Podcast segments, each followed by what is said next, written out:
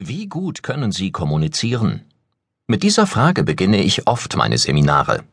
Die Teilnehmer antworten meistens sehr zurückhaltend. Nachfragen kommen wie Was genau heißt gut? oder kommt ganz auf die Situation an. Die Seminarteilnehmer sind in der Regel sehr vorsichtig, denn sie vermuten, und zwar zu Recht, dass ich irgendetwas mit ihnen vorhabe. Anders sieht die Sache aus, wenn man Menschen in unverdächtigen Situationen fragt, also wenn sie nicht befürchten, dass ein Kommunikationstrainer sie gleich eines Besseren belehren wird. Dann antworten die meisten Befragten mit gut bis sehr gut oder auf einer Skala von 0 bis 10 mit Werten zwischen 8 und 9. Fakt ist, wir gehen davon aus, dass wir gut genug kommunizieren können, um uns darauf verlassen zu können, dass unsere Kommunikation funktioniert. Und in den meisten Fällen tut sie das ja auch. In den allermeisten Situationen verstehen wir uns. Wir haben Spaß, wir tauschen uns aus, wir verhandeln, wir überzeugen. Allerdings, manchmal läuft es auch richtig aus dem Ruder. Bei einem kleinen Teil unserer Kommunikationssituationen funktioniert scheinbar nichts. Da entstehen Konflikte, da verlieren wir unsere Kunden, da passieren die Katastrophen. Das Problem ist, wir verlassen uns darauf, dass unsere Kommunikation funktioniert. Wir haben etwas gesagt und das muss doch verstanden worden sein. Wir glauben, unsere Kommunikation sei sicher. Leider falsch. Zwischenmenschliche Kommunikation ist in einem hohen Maß unzuverlässig. Aber das ist gar nicht das eigentliche Problem. Das Problem ist, dass wir glauben, sicher zu kommunizieren und gar nicht auf dem Schirm haben, wie wir uns in die Katastrophe manövrieren. Sie stimmen mir sicher zu, wenn ich behaupte, dass Kommunikation zu den absoluten Basiskompetenzen eines Menschen gehört. Egal was Sie tun in Ihrem Leben, ob Sie Arbeiter, Banker oder Wissenschaftlerin sind, alles fußt letztlich auf Kommunikation.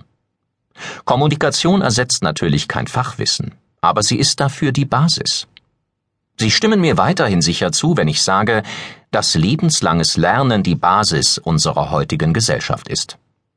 Sie müssen ständig neue Dinge lernen, neue Regelungen, neue Verfahren, neue Prozesse. Aber bringen wir diese beiden Fragen doch mal zusammen. Wann haben Sie gelernt, mit anderen zu kommunizieren? Wahrscheinlich haben Sie geantwortet, im Mutterleib oder von Anfang an oder so ähnlich. Und tatsächlich, wir kommen mit einem gewissen kommunikativen Grundrepertoire auf die Welt. Wir können schreien, wir können lächeln und wir können grunzen. Ja, ich weiß, lächeln können wir nicht sofort, aber ziemlich schnell. Schreien, lächeln, grunzen. Das ist unser kommunikatives Starterpaket. Mehr können wir nicht, mehr brauchen wir aber auch noch nicht. Bei manchen Menschen scheint es dann bei diesem Starterpaket zu bleiben. Normalerweise entwickelt sich unsere kommunikative Kompetenz allerdings weiter. Mit etwa drei Jahren können wir sprechen. Und zwar so gut, dass wir auch komplexe Sätze bilden und verstehen können. Was wir mit drei aber noch nicht verstehen, ist alles, was zwischen den Zeilen steht. Wir verstehen noch keinerlei Andeutungen. Wir verstehen keine Ironie. Wir können auch nicht lügen. Vielleicht versuchen wir es, aber das ist dann so auffällig, dass absolut jeder es bemerkt. Das entwickelt sich etwa bis zum siebten Lebensjahr. Dann können wir lügen und wir verstehen auch Andeutungen, was natürlich noch lange nicht heißt, dass wir diese Andeutungen auch befolgen. Mit sieben haben wir also unsere kommunikative Werkzeugkiste fertig. Ein bisschen kommt dann noch in der Pubertät dazu, aber nicht viel. Naja, und natürlich jede Menge Fach- und Fremdwörter. Aber Hand aufs Herz. Wie viel Zeit haben Sie seit Ihrem siebten Geburtstag darauf verwendet, Ihre kommunikativen Fertigkeiten weiterzuentwickeln? Wahrscheinlich sagen Sie jetzt nicht viel. Vielleicht haben Sie das eine oder andere Buch gelesen. Vielleicht ein paar Seminare besucht. Aber wenn Sie diesen Aufwand damit vergleichen, wie viel Sie für andere lebenswichtige Erkenntnisse wie Integralrechnung oder die Heldentaten von Pippin dem Kurzen aufgewendet haben, dann sieht die Kommunikation wahrscheinlich ganz schön alt aus.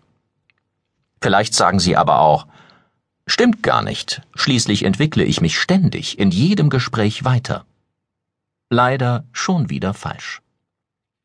Wenn Sie zum Beispiel heute Nachmittag eine längere